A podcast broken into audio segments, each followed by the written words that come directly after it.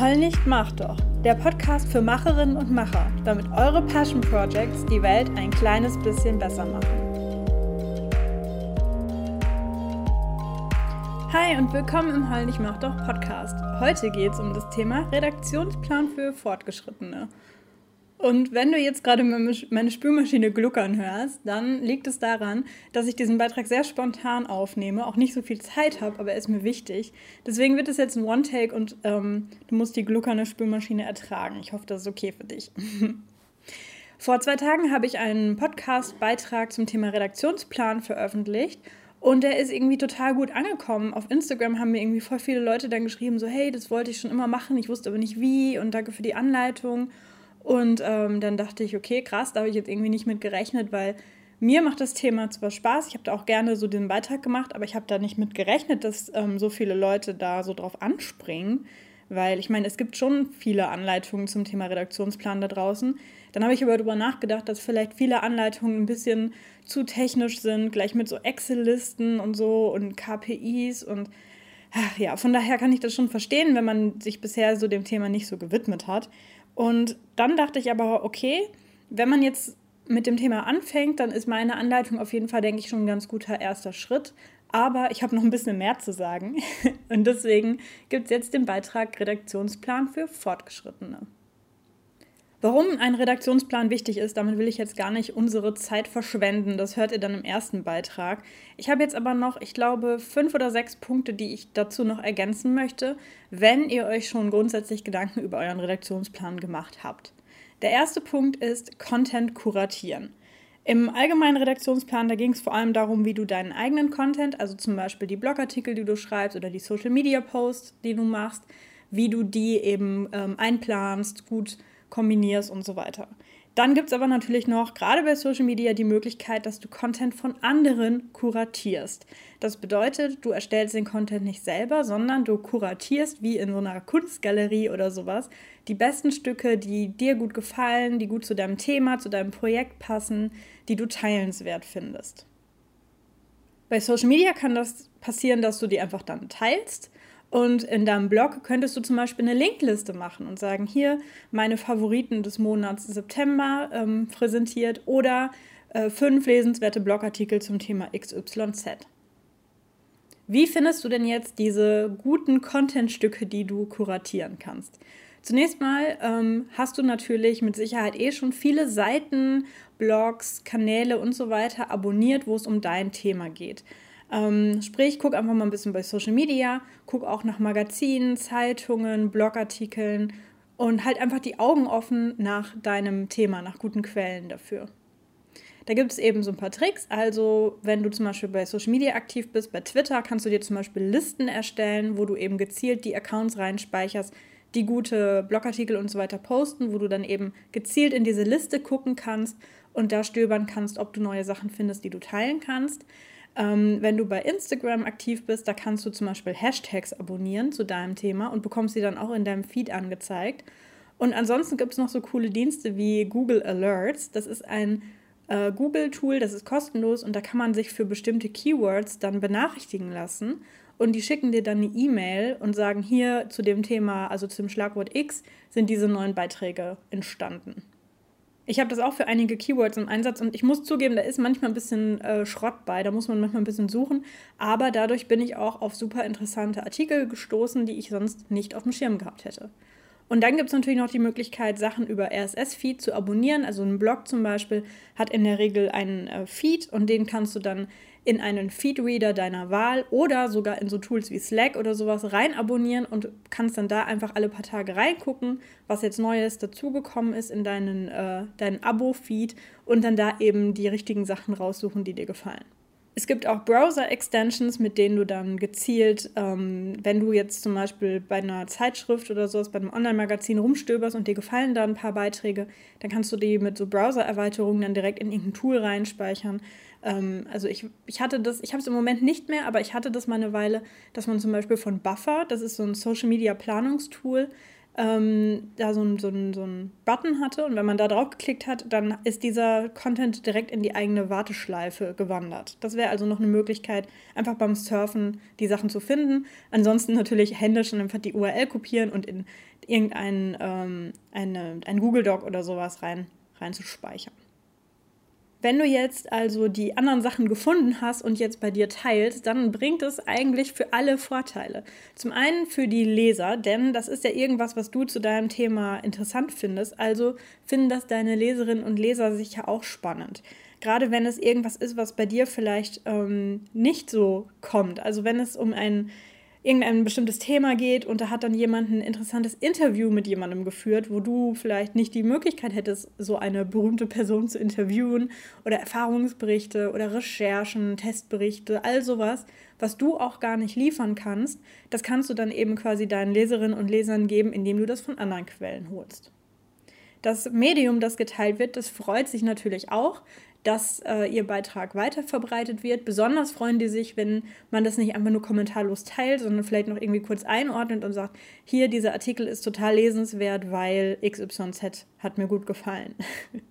und das ist natürlich auch eine gute Möglichkeit, ähm, dass du dich ein bisschen bei denen ja, ähm, bemerkbar machst. Also wenn du zum Beispiel ähm, Angenommen, es gibt ein Online-Magazin zu einem Thema, das irgendwie mit deinem Thema gut zusammenpasst und du willst den pitchen, dass du für die einen Gastartikel schreibst, um halt mehr Bekanntheit und so weiter zu bekommen, dann ähm, wird es mit Sicherheit erfolgreicher sein, wenn du vorher schon mal mit denen interagiert hast, deren Zeug geteilt hast, deren Zeug kommentiert hast, deren Zeug geliked hast und nicht einfach so aus dem Blauen heraus eine E-Mail schreibst mit äh, Hallo, ich finde euch gut, kann ich für euch schreiben.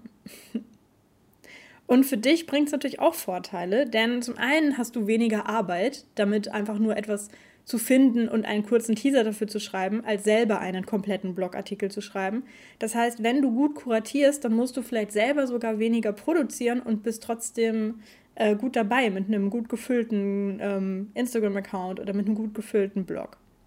Zum anderen zeigst du dadurch, dass du up-to-date bist zu deinem Thema. Also du zeigst, wenn du immer wieder interessante Artikel teilst, dass du dich informierst, dass du guckst, was so abgeht zu deinem Thema, dass du nicht so in deiner, ähm, in deiner subjektiven Blase hockst.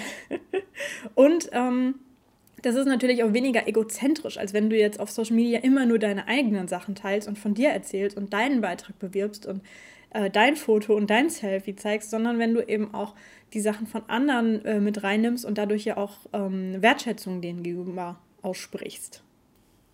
Sprich, es lohnt sich, Content zu kuratieren. Und so ähnlich äh, geht es jetzt auch schon mit dem zweiten Punkt weiter. Der zweite Punkt ist nämlich User-Generated Content. Was ist das? Das ist Content, der nicht von dir erstellt wird, sondern von deiner Community zum Beispiel, von anderen Leuten. Und gezielt ist es zum Beispiel jetzt, ähm, wenn jetzt eine Firma oder sowas ähm, irgendwelche Fans hat, die dann Fotos machen, wo sie zum Beispiel das Produkt benutzen. Also ähm, zum Beispiel einen Kalender oder sowas, ja. Und die Leute benutzen dann diesen Kalender und das ist dann so ein schönes Schreibtischfoto mit schönen Stiften und Washi-Tape und so weiter. Dann repostet die Firma das auf ihrem eigenen Account freut sich, weil sie hat eben ein cooles Foto von dem Produkt in Action, was sie eben so authentisch gar nicht selber in einem Shooting darstellen könnte. Und die Person freut sich, dass sie gefeatured wird, vielleicht sogar neue Follower bekommt und so weiter. Ihr seid jetzt natürlich keine Firma und ihr habt wahrscheinlich auch nicht so eine riesige Reichweite, aber ihr könnt es natürlich trotzdem probieren mit dem User-Generated Content ähm, und könnt aber eben gucken, ob ihr vielleicht getaggt werdet in einem Bild, ja, oder ob ihr einen bestimmten Hashtag verwendet und andere Leute übernehmen den dann auch. Ähm, bei, da ist wieder die Spülmaschine aktiv, bei äh, Netzwerken wie Twitter oder Facebook zum Beispiel, da ist diese Teilen-Funktion ja schon Teil der Plattform. Also da ist es ganz einfach dann, das von denen zu teilen, also bei Twitter zum Beispiel zu retweeten. Bei Instagram ist es ein bisschen schwieriger. Also ihr könnt natürlich Beiträge von denen in eurer Story teilen, solange deren Profil nicht privat ist. Ähm, oder ihr könnt es dann selber in euren Feed übernehmen. Da gibt es zum Beispiel so Regram-Apps dafür. Da würde ich euch aber tatsächlich empfehlen, vorher kurz zu fragen, ob das für die Person okay ist, weil streng genommen wäre das eine Urheberrechtsverletzung, wenn ihr das jetzt einfach nehmt und ähm, dann postet, selbst wenn ihr dann irgendwie drunter schreibt, dass das Foto von einer anderen Person ist. Deswegen bei Instagram am besten vorher fragen, ob ihr das speichern und neu hochladen dürft. Oder vielleicht kann die Person euch dann sofort äh, sogar das Foto zuschicken, dann ist es nochmal ein Tacken besserer Qualität. User-Generated Content ist in Bezug auf den Redaktionsplan nicht ganz so gut einzuplanen, denn du weißt ja nicht, wann die Leute mit dir interagieren. Also du kannst es natürlich, ähm, kannst es natürlich irgendwie forcieren, indem du zum Beispiel Leute bittest, dass sie ein Foto machen zu deinem Thema, mit deinem Produkt, mit deinem was auch immer. Ähm, aber es ist eben immer noch quasi Zufall, ob jetzt viel kommt, ob gute Bilder kommen, die du auch reposten möchtest und so weiter. Aber du könntest in deinem Redaktionsplan zumindest mal einplanen, dass du ab und zu guckst, zum Beispiel unter deinem Hashtag guckst, unter deinen getagten Bildern guckst, ähm, ob irgendwie was Neues dazugekommen ist, was, was für Sachen dazugekommen sind und dass du da einfach ein Auge drauf hast und das dann regelmäßig einplanst. Der dritte Punkt, über den ich heute zum Thema Redaktionsplan für Fortgeschrittene sprechen möchte, das ist, dass man aktuelle Anlässe nutzen sollte. Bei dem äh, ursprünglichen Redaktionsplan-Tutorial, da haben wir ja auch schon drüber gesprochen, dass man zum Beispiel guckt, was sind denn diesen Monat so für Feiertage oder für Aktionstage und dass man dann dazu passend seinen Content entweder dafür erstellt oder passenden Content dann dafür promotet. Und das ist jetzt nochmal ein Tacken äh, schwieriger, dass man dann wirklich ganz aktuelle Anlässe dafür benutzt. Das sind zum Beispiel, wenn in den Nachrichten irgendwas passiert, wenn in der Politik irgendwas diskutiert wird oder in der Gesellschaft, wenn es neue Gesetze gibt, wenn irgendwas ganz Tolles oder irgendwas ganz Schlimmes passiert, dann ist das eine Möglichkeit, dass du diesen Anlass benutzt, um dann nochmal über dein Thema zu sprechen. Ähm, mein Lieblingsbeispiel ist ja ein Blog über Nachhaltigkeit. Und da wurde ja kürzlich diskutiert, dass es in der EU ein Verbot geben soll von äh, Plastiktüten beim Einkaufen. Und das ist jetzt eben super anders, um dann zu sagen, okay, ich habe hier selber noch ein, zwei Blogbeiträge zu dem Thema, die kann ich jetzt passend dazu promoten. Also vielleicht hast du einen Beitrag, wie man seinen Jutebeutel cool dekorieren kann oder wie man aus Stoffresten selber solche Beutel nähen kann. Und dann ist das eben die perfekte Gelegenheit zu sagen, hey, äh, beim Einkaufen gibt es demnächst keine Plastiktüten mehr, finde ich voll geil leg dir doch noch ein paar Stoffbeutel zu, hier ist mein Tutorial dazu. Und dann ist es eben auch total relevant und die Leute freuen sich darüber, dass du zu der aktuellen Sache was zu sagen hast. Dann eine weitere aktuelle Sache, die aber zugegebenermaßen ein bisschen schwieriger ist, ist auf aktuelle Memes und Witze und Trends zu reagieren. Und da muss man wirklich richtig, richtig schnell sein.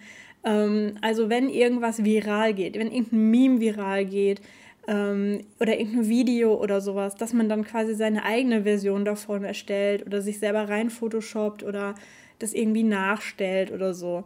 Und das kann eben etwas sein, was dann selber viral geht im besten Fall. Ähm, und selbst wenn nicht, dann habe ich den Eindruck, dass die User das immer sehr cool finden, wenn jemand sich Mühe gibt und dann auch so schnell darauf reagiert und dann selber was Witziges macht. Und da muss es auch, auch nicht perfekt sein. Also auch wenn dann zum Beispiel das gefotoshoppte Bild halt total sichtbar gefotoshoppt ist. Äh, ich meine, das ist dann ja eh allen klar. Und das, da muss man dann nicht sitzen und Pixel für Pixel selber irgendwie wegradieren, um das schön zu machen, sondern ähm, ich habe den Eindruck, dass die Leute das schätzen, wenn, wenn man sich Mühe gibt, einfach wenn man sagt, hey, guck mal, das ist eine Gelegenheit und die ergreifen wir jetzt. Und das ist eben was, was ihr dann auch im Auge behalten könnt, wenn irgendwie ein neues Meme die Runde macht, ob ihr das irgendwie auf euer Thema beziehen könnt und da so eure eigene Version draus machen könnt. Jetzt kommen wir zum nächsten Punkt und das ist der eigene ältere Content. Und damit meine ich eben, dass man ja irgendwann mal einen Blogartikel geschrieben hat oder ein Foto gemacht hat für Instagram oder irgendwie sich einen lustigen Spruch ausgedacht hat für Twitter. Und dann postet man den einmal. Und in der Regel, also bei super vielen Leuten, war es das dann. Also die posten das dann einmal, die machen dann einmal darauf aufmerksam und fertig. Und wir haben ja jetzt gerade eben und in einem anderen Podcast auch an anderen Stellen darüber gesprochen, dass man eben seine alten Sachen dann nochmal hochholt. Und das ist eine Sache, die ihr generell, ähm, also wo ihr generell euch die Zeit nehmen könnt, das richtig strategisch anzugehen. Also nicht nur zu sagen, okay, ich habe letztes Jahr einen Beitrag über Weihnachtsgeschenke gemacht, dann teile ich den dieses Jahr wieder. Das ist eben so das Naheliegende. Aber es gibt vielleicht auch ähm, Artikel, die sind ein bisschen zeitloser. Und da hat man jetzt nicht immer die gleiche Saison ähm, oder einen super aktuellen Anlass, wo man das wieder rauskramen kann. Und da müsst ihr dann euch selber überlegen, wie ihr das macht.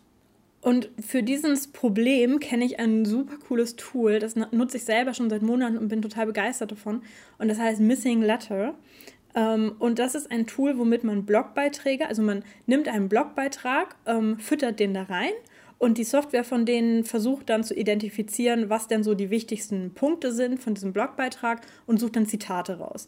Das ist zugegebenermaßen nicht immer so mega treffsicher, weil die Software natürlich ursprünglich auf Englisch ist und dann vielleicht mit den deutschen Texten, die nicht ganz so gut automatisch analysieren kann, aber das kann man eben händisch noch ein bisschen anpassen. Und Missing Letter baut einem dann eine Kampagne für entweder so eine kurze Kampagne für ein paar Wochen oder so eine wirklich lange Kampagne über sechs oder zwölf Monate und schlägt einem dann immer vor, also heute ist dann Tag 0 und dann schlägt er einem vor, okay, nach Tag 30 posten wir nochmal was und zwar ein Zitat aus dem Artikel und den Link zum Artikel. An Tag 90 posten wir nochmal ein Foto aus dem Artikel plus irgendwie ein Zitat oder was auch immer. Und das hilft einem total, nicht nur eine Sache ein- oder zweimal zu teilen, sondern wirklich von Anfang an das so zu planen und dann auch zu automatisieren, dass man gerade die guten Artikel, mit denen man sich viel Mühe gegeben hat, irgendwelche Tutorials, irgendwelche allgemeingültigen Sachen, die auch jetzt noch aktuell sind, dass man die dann wirklich regelmäßig wieder promotet. Und man kann das dann, wie gesagt, in Missing Letter einfach ähm, quasi in einem Rutsch die verschiedenen Teaser-Texte und so weiter, die Fotos, die Hashtags, alles auswählen und dann speichern und dann postet der das automatisch für dich auf, ähm, auf Facebook, auf Twitter, ich glaube auf LinkedIn, da bin ich mir nicht ganz sicher Google Plus noch irgendwo. Um, auf Instagram leider noch nicht. Da sind die wohl angeblich dran an der Instagram- und Pinterest-Integration.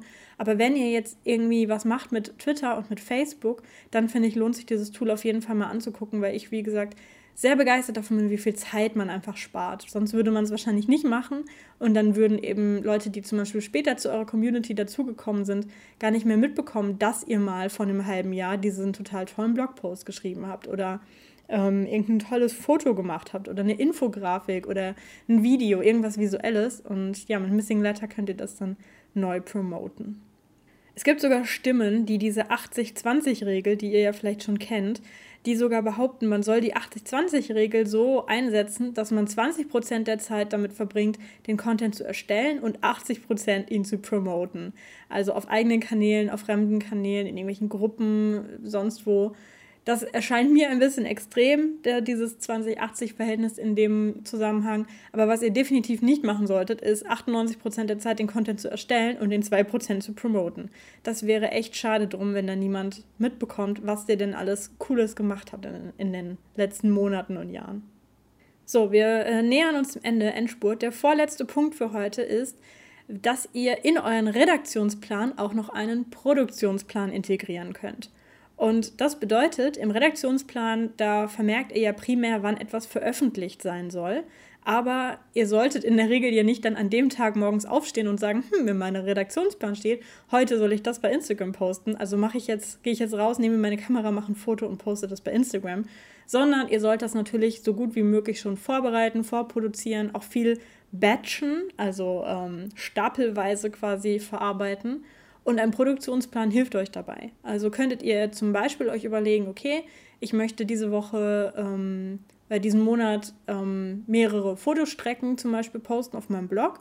Und dann könntet ihr euch einen Termin ausdenken, wo ihr dann die ganzen Fotos ähm, gleichzeitig bearbeitet. Also wo ihr dann euch einmal hinsetzt, euch einmal äh, nochmal in Lightroom äh, einarbeitet oder in was auch immer ihr da benutzt und dann eben die Fotos durchrödelt und dann seid ihr fertig für den Rest des Monats.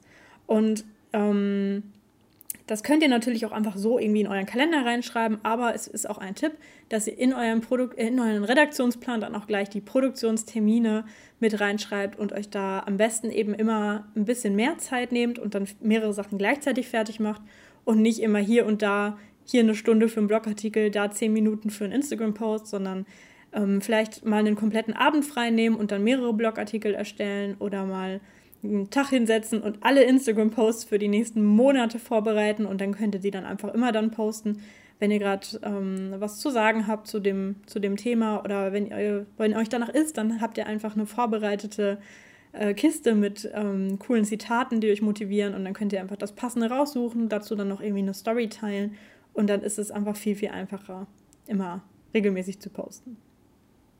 Und der letzte Punkt für heute im Thema Redaktionsplan für Fortgeschrittene ist, dass ihr euch immer klar macht, was ist denn eigentlich mein Ziel mit diesem Post? Wir hatten da jetzt beim ersten Teil schon drüber gesprochen, dass euer Ziel sein kann, zu informieren, zu inspirieren oder zu unterhalten. Und das könnt ihr in eurem Redaktionsplan auch noch ein bisschen stärker euch klar machen oder ein bisschen detaillierter euch klar machen. Also, ähm, angenommen, ihr habt irgendwie verschiedene Blogartikel oder Social Media Posts, dann könnt ihr euch überlegen, okay, was genau sind denn so meine Ziele, meine generellen Ziele im Moment? Also zum Beispiel möchtet ihr über ein Thema aufmerk äh, informieren, ihr möchtet auf euer Event aufmerksam machen, das in einem Monat stattfindet. Und dann könnt ihr euch eben genau klar machen, okay, mit diesem Post möchte ich gezielt auf das Event aufmerksam machen. Mit diesem Post möchte ich zu einer Handlung bewegen. Mit diesem Post möchte ich einen Fakt teilen und die Leute darüber informieren. Mit diesem Post möchte ich ähm, meine Community stärken und irgendwas irgendwas von der Community teilen. Mit diesem Post möchte ich, dass die Leute mich als Person ein bisschen besser kennenlernen, weil ich da irgendwie eine Story von mir teile oder irgendwie ein Selfie mache und erzähle, was mir heute so passiert ist. Und das hat eben den, den Zweck, dass ihr eure Strategie besser umsetzen könnt. Also da haben wir ja auch am Anfang schon drüber gesprochen, dass ihr irgendwie eine, eine Strategie habt mit eurem Account, dass ihr irgendwie euch überlegt, was euch wichtig ist. Und ähm, dann könnt ihr, wenn ihr eben euch so konkret für jeden einzelnen Post überlegt, was ist eigentlich das Ziel, was, was wäre denn so das Ideal, was jetzt passieren sollte, wenn Leute diesen Post sehen, da könnt ihr dann eben wirklich gezielt darauf hinarbeiten, dass eure, euer Ziel wahr wird. Also zum Beispiel, wenn ihr jetzt dieses Event habt in einem Monat und ihr wünscht euch, dass 200 Besucher zu einem Event kommen, dann müsst ihr natürlich auch oft genug darauf aufmerksam machen. Also da könnt ihr nicht nur einmal irgendwie teilen, so ein, so ein hässliches, einen hässlichen Screenshot von einem Flyer und sagen, äh, übrigens, wir haben demnächst ein Event und dann macht ihr ein Häkchen ran und sagt, okay, ich habe Werbung dafür gemacht, sondern dann müsst ihr da öfter darauf aufmerksam machen. Das sieht ja nicht immer jeder oder es ist nicht immer jeder so mega aufmerksam. Ähm, und dann könnt ihr eben, wenn ihr, wenn ihr dies macht, wenn ihr euch die Zeit nehmt und wirklich für jeden Post nochmal drüber nachdenkt, was ist das Ziel, dann könnt ihr zum Beispiel sehen, oh, okay, ähm, ich, eigentlich ist mir dieses Event im Moment voll wichtig, aber äh, eigentlich hatte ich jetzt die letzten, äh, die, die nächsten Monate sehr viel so informativen, edukativen Content eingeplant. Hm, ich glaube, das passt nicht. Ich glaube, ich muss noch ein bisschen mehr über dieses Event sprechen. Und dann könnt ihr eben euren Redaktionsplan anpassen. Dazu gehört dann übrigens auch der Call to Action. Ich glaube, da hatten wir aber letztes Mal auch schon drüber gesprochen. Das ist quasi dieser Aufruf, was soll eine Person jetzt machen, damit, äh, nachdem sie euren Content konsumiert hat. Also nachdem ich den Blogartikel gelesen habe, nachdem ich das Video geguckt habe, nachdem ich den, das Instagram-Posting angeguckt habe, was soll ich dann machen? Und ähm, da gibt es so ein paar plumpe und so ein paar kluge Call to Actions, Plumpe sind zum Beispiel, dass Leute unter ihrem Post, der über was vollkommen anderes ging, darunter schreiben, mögt ihr lieber Kaffee oder Tee? Schreibt es in die Kommentare. Und dann schreiben die Leute, ich mag lieber Kaffee, ich mag lieber Pfefferminztee in die Kommentare. Und das Ziel davon ist natürlich nicht eine Umfrage zu machen, weil das die Person Scheißdreck interessiert, ob ihr Tee oder Kaffee mögt, sondern das Ziel in dem Fall ist, Engagement zu kreieren. Also, dass äh, Instagram sieht, oh, dieser Post ist beliebt, da schreiben viele Leute was drunter und so die eigene Reichweite zu stärken. Also, das ist ein schlechter Call to Action, das macht ihr bitte nicht. ähm, schlaue Call to Actions sind eben sowas wie: ähm, geh auf die Website und informier dich über das Event, melde dich an, wenn du Interesse dran hast oder. Ähm, und unterstütze die Petition, indem du da mitmachst oder ähm, probier doch heute mal einen Tag ohne Plastik auszukommen mit meinen Tipps, die ich dir in meinem Blogpost erzählt habe. Ähm, ich würde dir empfehlen, dass du eher kleine Call to Actions gibst, ähm, die nicht zu viel zu viel Commitment der Community erfordert. Also zum Beispiel, wenn du deine persönliche Story teilst, wie du damals, keine Ahnung, ähm, wie du irgendein Problem überwunden hast oder sowas, dann ist ein schlechter Call to Action zu sagen, hattest du das Problem auch schon mal? Schreib mir in die Kommentare, wie du es überwunden hast. Weil dann müsste die Person irgendwie einen Roman schreiben. Das ist vielleicht auch irgendwie ein persönliches Thema, wo, wo die Person dann nicht so eine persönliche Sache ähm, dann, ja, öffentlich dann irgendwie ausbreiten will, was die da für ein Problem genau hatte und wie sie das jetzt, was sie dann gemacht hat und so, sondern ein besserer Call to Action wäre vielleicht sowas wie, hey, kennst du eine Person, die das Problem auch hat? Ähm, schick ihr diesen Artikel, damit sie, ähm, ja, um, weil sie dann vielleicht irgendwie daraus ein bisschen Inspiration äh, ziehen kann. Und das ist eben ein viel besserer Call to Action, weil es nicht so schwierig ist. Also ich muss mich jetzt nicht dahinsetzen und eine Viertelstunde lang auf der Handy-Tastatur meine Story runter erzählen, sondern ich teile einfach den Post und schicke den irgendeiner Freundin und sage so, hey, guck mal, ähm, ich weiß nicht, ob das bei dir noch aktuell ist. Du hast mir doch auch mal erzählt, dass, dass das irgendwie dir ein Problem ist. Vielleicht äh, hilft dir das, was diese Instagramerin da jetzt geschrieben hat oder diese Bloggerin. Also überlegt, bevor ihr einen Call to Action setzt, ähm, ist es A, zu schwierig. ähm, oder, also sowas wie, schreibe mir deine persönliche Story, ähm, geh hin und, äh, keine Ahnung, mach irgendwas Großes. Oder auf der anderen Seite ist es zu plump. Also sowas wie, schreib mir, ob du lieber Tee oder Kaffee magst. Oder sowas wie, kauf mein Produkt. das ist dann ein bisschen plump. Also das solltest du auch nicht machen. Und du solltest auch nicht unbedingt zwanghaft unter jeden einzelnen Beitrag einen Call to Action setzen. Aber überleg dir wirklich, ähm, was wäre denn jetzt dein Wunsch, was die Person denn jetzt macht, nachdem sie diesen Beitrag gelesen hat und versuch dich dann immer auf einen Call to Action zu konzentrieren. Also nach dem Beitrag über Plastiktüten nicht irgendwie ähm, schreib mir, äh, schick mir ein Foto von deiner liebsten Jute, von deinem liebsten Jutebeutel, ähm, geh in deinen Supermarkt und sag ihnen, dass, dass du es gut findest, wenn sie jetzt die Plastiktüten ver, ver, äh, verbannen. Ähm, keine Ahnung, und schreib noch eine E-Mail an deinen EU-Abgeordneten, dass er bitte bei dem Gesetz so und so abstimmen soll oder so. Das ist ein bisschen too much, das wird dann wahrscheinlich keine Person machen, sondern überleg dir, was ist für dich wichtig, was wünschst du dir, was die Person macht und formuliere einen klaren Call to Action und pack das eben dann, wenn du den Content planst, direkt in deinen Redaktionsplan rein, damit du dann auch auf einen Blick im Redaktionsplan siehst, ähm, ob du vielleicht in dem einen Monat irgendwie viele Call to Actions hast und danach irgendwie nicht mehr, sondern das kann dir eben auch helfen, deinen Content gut aufzuteilen, also gut zu entscheiden, an welchem Tag poste ich was, an welchem Tag nehme ich mir welches Thema vor, ähm, damit es einfach alles ein bisschen ausgeglichen ist. Das, das ganze Ziel ist ja, dass wir irgendwie ein stimmiges Gesamtbild schaffen ähm, aus unseren Themen, aus unseren Zielen, aus unseren Formaten, aus informativ, unterhaltsam und so weiter, inspirierend. Mm. Und ja, das was ich dir jetzt in dieser Folge dir erzählt habe, das soll dir quasi dabei helfen, dass du eben noch besser diesen Mix, diesen ansprechenden Mix hinbekommst, damit eben Leute sagen, wow, der Blog ist echt cool und vielfältig und da kommt regelmäßig irgendwie kommt da cooles Zeug und selbst wenn mir mal zwei Beiträge nicht gefallen haben, dann bin ich mir sicher, dass der nächste wieder meinen Geschmack trifft oder mein Lieblingsformat ist oder was auch immer. Ich hoffe, dass, äh, dass es jetzt geholfen hat. Schreib mir gerne, wenn du zum Thema Redaktionsplan noch Fragen hast. Ähm, ich habe auch ein äh, etwas längeres Videotutorial mal gemacht zu Trello. Ähm, das findest du sogar auf YouTube, wenn du Redaktionsplan Trello eingibst. Das müsste das erste sein. Und ähm, habe da auch so ein Trello-Beispielboard für Erzähl davon gemacht. Das solltest du, da sollte wahrscheinlich ein Link drin sein, um das äh, zu kopieren. Wenn das irgendwie nicht klappt, dann schreib mir eine E-Mail oder ähm, schreib mir bei Instagram und dann schicke ich dir den Link.